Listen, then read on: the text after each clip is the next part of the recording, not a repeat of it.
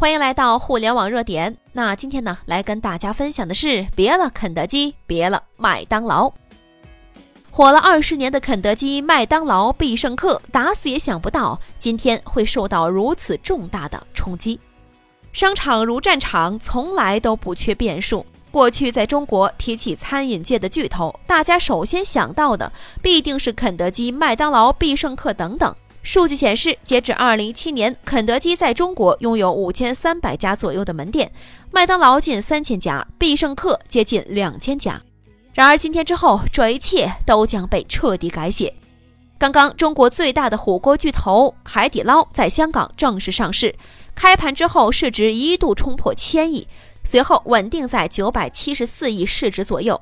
这也意味着海底捞市值超越了肯德基和必胜客两家餐饮巨头的市值之和，正式成为中国餐饮界的新巨无霸。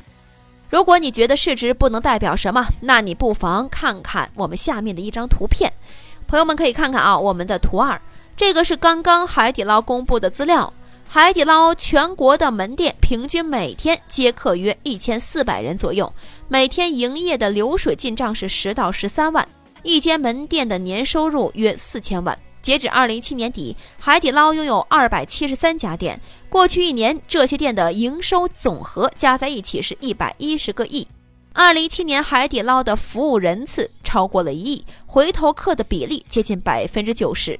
是的，一间火锅店因为服务好，竟然做到了日进十万，年入四千万。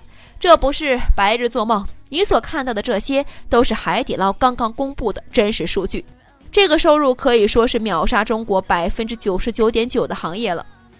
服务的暴利其实才刚刚开始。或许你们觉得海底捞的成功跟你毫无关系，但是背后深层次的原因却值得我们深思。数据显示，最近几年海底捞的开店的数量是急剧的猛增的。门店的数量是从二零一五年初的一百一十二家增加到了二零一七年末的二百七十三家，这个数字到了今年九月初，全国门店总数已经增加到了三百六十三家。按照这个扩张速度来计算，今年之内海底捞至少要新开一百八十家的餐厅。不但门店迅速扩张，营收也是屡次打破历史新高。二零一七年营收破百亿，这个数字可以说在今年有望突破一百八十亿。海底捞的火锅真的这么好吃吗？比别人家的火锅做的味道就更好吗？No No No，这一切的一切全都是因为海底捞的服务带来的。服务为王的法则从来没有哪一刻能体现的如此淋漓尽致、深入人心、直接的抓住人心。朋友们也可以看看我们下面的图片，下面呢有很多网友对海底捞的一些评论。那么这样的例子呢，其实不只是海底捞，其实还有很多，比如说像盒马的先生啊，还有超级物种啊、京东生鲜呐等等。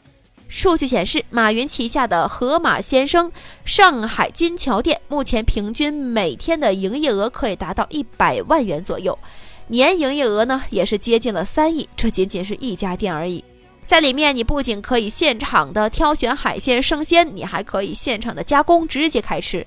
这样的贴心服务带来的火爆，简直比海底捞还要疯狂啊！不仅仅是马云看到了极致服务给餐饮业带来的巨变，国内另外一个巨头永辉超市也是身先士卒，旗下的超级物种你们也可以看看啊，集生鲜、加工、休闲、娱乐于一体。数据显示，永辉超市旗下的超级物种北京鲁谷店每天的营业额已经达到了二十万元左右。单店的客流量已经达到了一千七到两千人之间，每月熟客的回头率也是高达六次，这是普通的餐饮店完全不敢想象的回头率。随后呢，马云宣布，二零一八年将在北京开设三十家盒马鲜生，同时呢，像深圳、像杭州、像南京等等各个城市也全部开启。永辉超市紧接着也宣布，将在全国开设一百家超级物种。是的，这个时代变了，变得让我们陌生了。一个卖海鲜的，如果只提供卖海鲜，不提供加工服务，他可能就会被淘汰。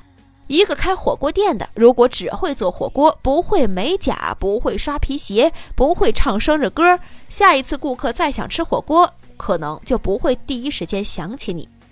服务为王的时代正式来临了，餐饮业、零售业即将迎来一场前所未有的大冲击。希望。你别被淘汰。我们的微信公众号“互联网热点”粉丝已经突破了八十二万了，没关注的记得在微信搜索“互联网热点”，记得关注。朋友们，我们在那里等候你。